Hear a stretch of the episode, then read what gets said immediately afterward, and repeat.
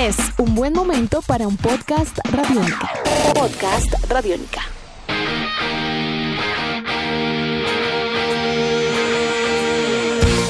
Bienvenidos a una edición más de Tribuna Radiónica, edición número 36 de un podcast dedicado al deporte, a la vida y a las historias de vida alrededor del deporte. Y del deporte paralímpico es de lo que vamos a hablar el día de hoy.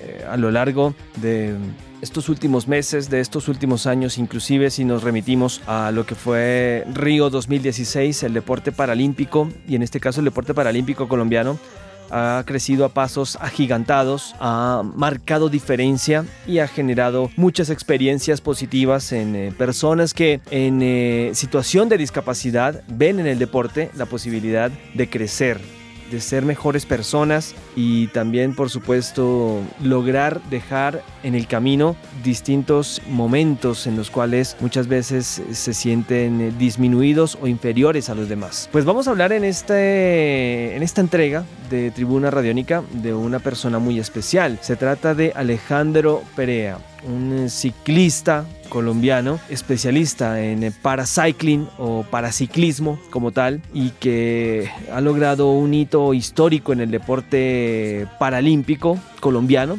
al formarse de una manera, digámoslo así, eh, importante en Antioquia en este deporte y al haber logrado inclusive en los mundiales de pista de paracycling en Río de Janeiro dos medallas de oro, es decir, dos veces campeón del mundo Alejandro Perea. Venía de lograr tres medallas de oro en los nacionales de paraciclismo en Cali, esto fue en febrero de 2018, y en Río de Janeiro fue campeón mundial de la prueba del kilómetro en la categoría C2 en eh, pista y también fue medalla de oro en la prueba del scratch, hablando de paraciclismo como tal. Alejandro sufre displasia epifisaria múltiple. Es una mm, situación compleja que afecta al crecimiento y la formación de los huesos, pero también sufre de espasticidad o esplasticidad, que consiste en eh, músculos tensos y rígidos. Pero esto nunca fue un impedimento para que Alejandro lograse eh, montar una bicicleta elegir el deporte como una opción de vida, no solamente saludable, sino también profesional y alzar dos medallas de oro en, los mundiales de paraciclismo por primera vez en la historia del deporte colombiano. Es nuestro invitado hoy en eh, Tribuna Radiónica, Alejandro Perea, ciclista paralímpico. Radiónica. Bueno, en Deportes Radiónica, Tribuna Radiónica, estamos eh, con Alejandro Perea, dos veces campeón del mundo en paracycling en los mundiales de esta disciplina en pista que se disputaron en Río de Janeiro. Así que bueno, Alejandro, muchas gracias por estar acá en eh, Deportes Radiónica. ¿Cómo va? No, muchísimas gracias a ustedes, ¿no? Eh, muy bien, gracias a Dios. Ya acá en Medellín, con una gran satisfacción de representar muy bien a mi país, de haber aprovechado la oportunidad de en mi primer viaje a nivel internacional coger medalla y más ser una medalla de oro que es tan preciada para nuestra patria y es un sentimiento gigante. Alejandro, ¿cómo fue ese encuentro suyo con la bicicleta eh, a nivel deportivo? ¿Cuándo fue esa primera vez? Eh, no, la verdad, yo comencé en el ciclismo como terapia por la displasia, que los médicos recomendaron un deporte como el ciclismo, que es de bajo, de bajo impacto articular. Y uno, cuando empecé, me fui encarretando y me metí a competir con personas convencionales. Eh, ya con el tiempo, gracias a un ex compañero, Carlos Mario Arcila, conocí el ciclismo paralímpico. Esto fue en el año 2014. En la primera competencia paralímpica que competí, cogí cuatro medallas de plata y un año después ya fui campeón nacional. Y ya con el tiempo ya este año, cuatro años después, fui llamado por la selección Colombia y obtuve buenos logros en mi primera competencia a nivel internacional.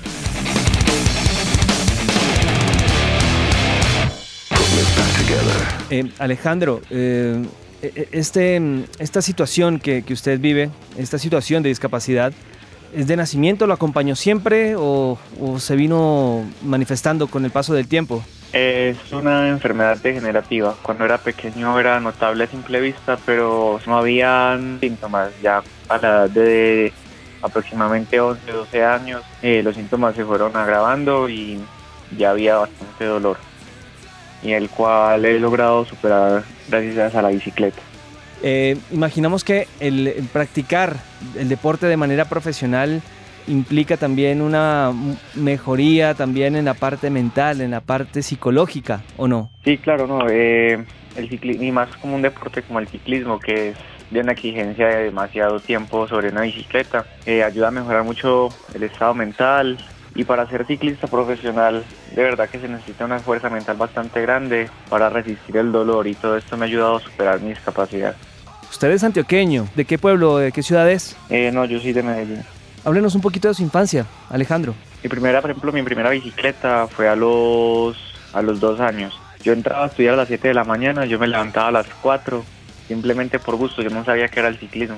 Yo a los dos años, a, los, a esa edad me levantaba a las 4 de la mañana a montar bicicletas antes de ir a estudiar porque me encantaba, así fuera solo, pues no había otro niño que se levantara a las 4 de la mañana a montar bicicleta.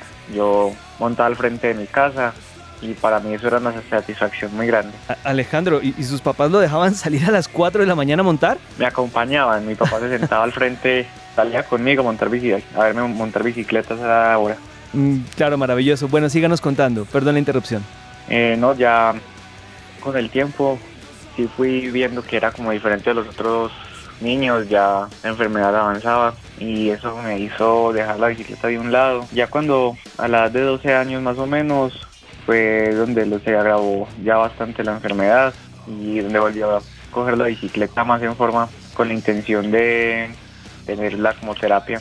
Yo a la bicicleta le debo todo y le debo que ahora soy campeón del mundo, pero para ser campeón del mundo no se llega solo, se llega acompañado de muchas personas y empresas como lo son Talentos Postón, empresas que de verdad apoyan el deporte desde hace muchísimo tiempo y es una alegría inmensa poder contar con ellos. Alejandro, ¿y cómo fue esa primera competencia oficial que tuvo ese día?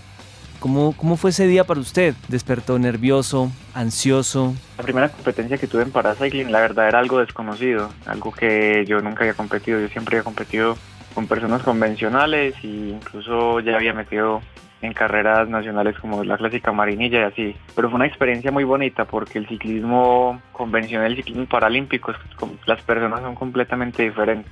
Cuando uno corre con en paracycling se encuentra con personas sin excepción humildes, personas de una calidad excelente, entonces es algo que nos llama mucho la atención. ¿Cuál es su ciclista, el ciclista que más admira? El ciclista que más admiro es, a mí, por ejemplo, mi compañero Javier Serna y Marlon Pérez, que han salido de situaciones difíciles y han coronado campeones mundiales de la ruta. Imaginamos que también eh, Alejandro, después de ser dos veces campeón del mundo, deben venir nuevos retos. Tal vez el ciclo paralímpico es uno de sus objetivos, ¿o no? Sí, claro, no, ahorita estamos pensando en el Mundial de Ruta, que será en el mes de agosto en Italia. En esta competencia esperamos hacer un buen lugar, y sumar puntos para la delegación colombiana y así poder tener los cupos en Tokio 2020. ¿Y cuál le gusta más, la ruta o la pista? Eh, la verdad soy completamente igual en las dos, el, mi rendimiento es más o menos igual y por eso me gustan, no tengo preferencia entre las dos, son en el ciclismo tanto de pista como de ruta toda mi pasión. Bueno, ¿y cómo, cómo, cómo, cómo, cómo, ha vivido su familia esto que le ha pasado en Río de Janeiro? ¿Qué le dijeron la primera vez que habló con ellos después de la medalla? No, fue increíble porque ellos me acompañaron allá en Río de Janeiro, estuvo mi hermano, mi madre y mi sobrino. La verdad yo no los esperaba que estuvieran allá y llegaron de sorpresa y fue algo increíble. En ese momento eh, estaba ganando, estaba mirando el tablero de la medallería y los vi allá sentados en el grada saludándome y fue algún momento increíble. ¿En, cuál de las dos pruebas fue que usted alcanzó inclusive a sacarles una vuelta a sus competidores y, que estuvo ya pues con la medalla de oro prácticamente asegurada. Eso fue el último día, el día domingo en el Scratch. Es una prueba de 60 vueltas al velódromo, en donde se sale el grupo compacto y en un principio ataqué y no me dejaron escapar. Siempre estuvieron muy atentos a, las, a los ataques de los contrincantes pero las cosas gracias a Dios se nos dieron y se logró escapar y coger una vuelta. Cuando llegué al lote vi que habían otros competidores, eran cuatro, cuatro o cinco competidores que estaban a punto de coger vuelta también, entonces yo lo que hice fue pasar otra vez adelante y jalar el lote. Cuando fue de un momento a otro que yo miré para atrás y otra vez iba solo, más adelante me encontré con un australiano y gracias a él hicimos trabajo en equipo, logré coger otra vuelta y ya entonces al lote total le cogí dos vueltas y a hasta el quinto puesto que eran competidores que también cogieron vuelta, ellos les cogí una vuelta.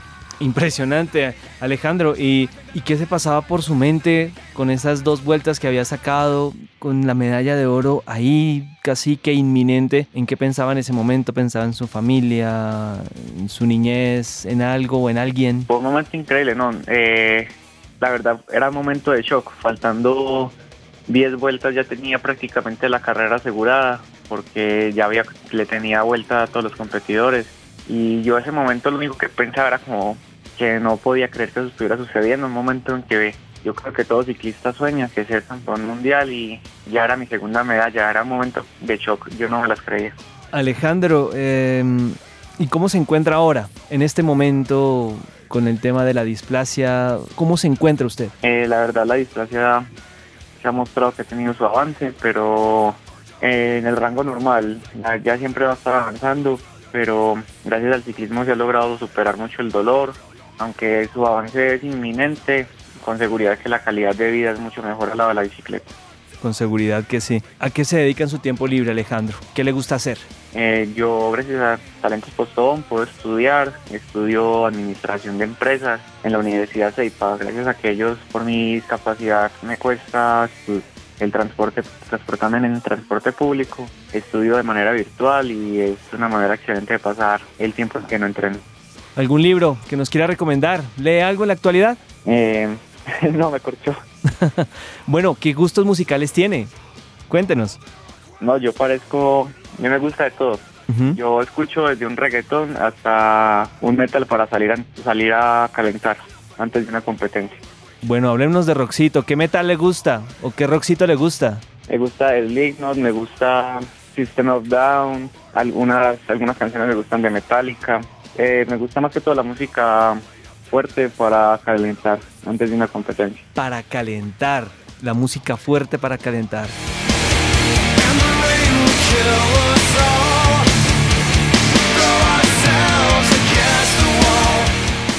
Y una canción para celebrar una medalla de oro, ¿cuál sería? Una canción para celebrar. ¿Mm? Me gusta una canción que me haga sentir alegre. No sé, sería por ejemplo una electrónica o algo así. Sí, ya para terminar entonces, eh, Alejandro, mm, ¿se ve en Tokio 2020?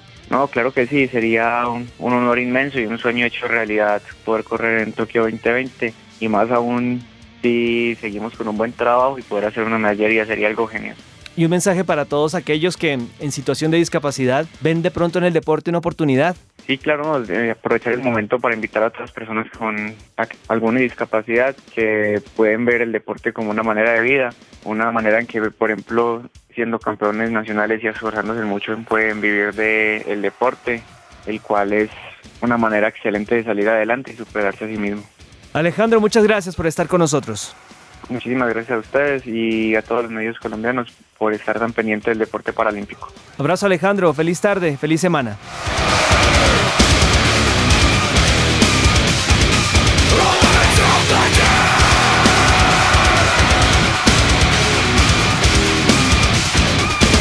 Escuchas, escuchas Radiónica. Era la voz de Alejandro Perea, ciclista antioqueño de 21 años, se le preguntó cuál es su ciclista favorito de admiración.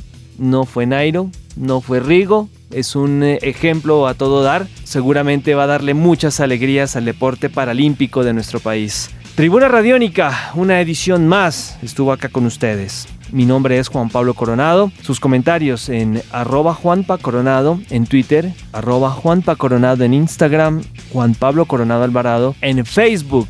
Nosotros estaremos atentos a sus comentarios, sus sugerencias, a quién les gustaría a ustedes que tuviéramos acá en este espacio. Así que bueno, este espacio es de ustedes y para ustedes. Les mandamos un gran abrazo. La edición de Nicolás Castillo. Yo soy Juan Pablo Coronado y nos vemos en una próxima edición de Tribuna Radiónica. Chao.